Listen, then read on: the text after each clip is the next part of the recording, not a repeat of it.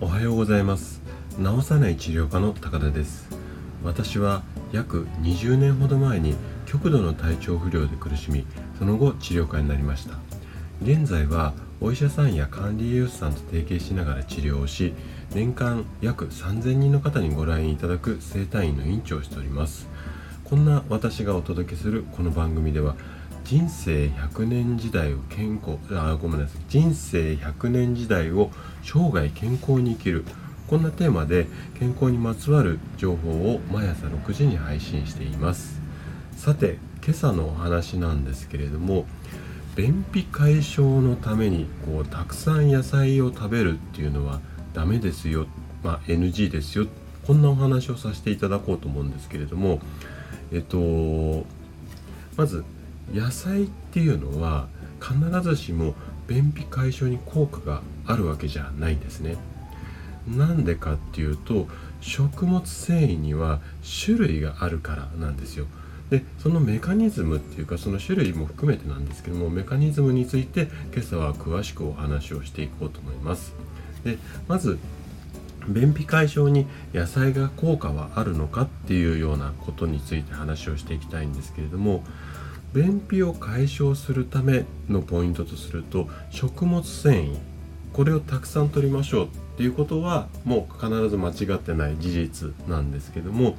でその食物繊維って聞くとお野菜をイメージされる方っていうのもきっと多いと思うんですよね。なんですが野菜を食べていれば食物繊維を十分取れているっていうわけではないんですね。でちょっと驚く事実だと思うんですけども重度の便秘の人が野菜をこう急に大量に食べるとかえって便秘がひどくなるっていうケースがあるんですね。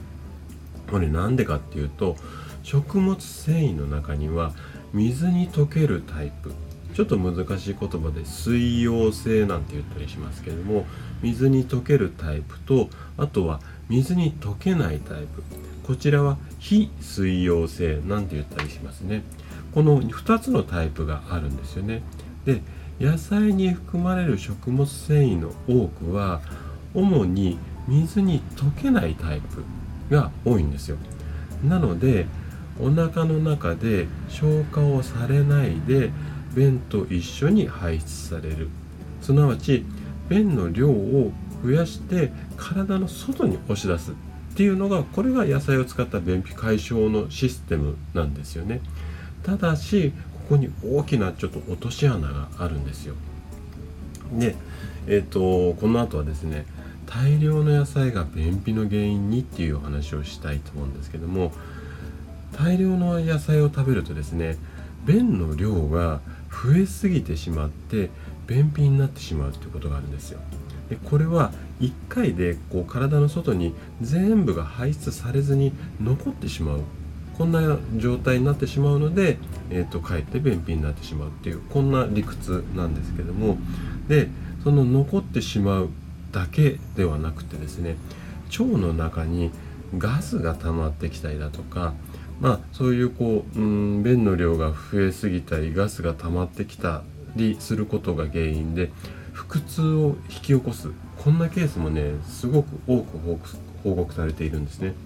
でもちろん野菜にはですね食物繊維だけでなくビタミンだとかミネラルなどが多く含まれているので適量を食べるっていうのは OK なんですけどもただし急激にいきなりこう便秘を解消しようと思って急にいっぱい食べ過ぎこれはねちょっと禁物なんですね。はい。なんとなくこれはイメージ湧きますかね。で野菜を大量に食べるだけでは便秘解消にはならないんですね残念ながら。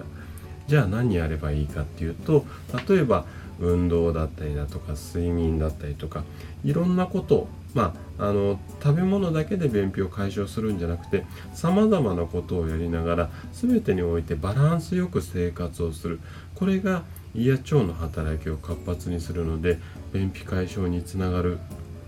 まあこういうふうに覚えていただければと思います。で特にですね便秘で悩む女性っていうのはすごく多いと思うんですけども要はこの胃や腸がうまく働けてないで便秘になっているっていうケースもあるんですね。でじゃあ胃や腸がしっかり働くにはどうしたらいいかっていうとこれはあのー、詳しいメカニズムはちょっと今日割愛しちゃうんですけども基本的には早寝早起きです。はい、で夜寝てる時っていうのが胃や腸っていうのは一番活発に動くんですね。なのでしっかり寝ていかないとどんなにこうやって食べ物でコントロールしようと思っても腸がうまく働かないので消化吸収がうまくいかないのでなので便秘がなかなか解消されないっていうことになるんですね。なのでやっぱ繰り返しになりますけども食べ物だけじゃなくって、えーと、睡眠もしっかりとってあとはまあ体を動かすと便秘解消この辺はなんとなく皆さんもイメージ湧くと思いますのでこの辺りをしっかりバランス取る、うん、バランスよくあのやっていくっていうのが便秘解消の早道になるかと思います。はい。ということで今朝のお話は以上になるんですけども、えーと、今日はですね便秘解消のためにたくさんの野菜は NG だった。こんなお話をさせていただきました。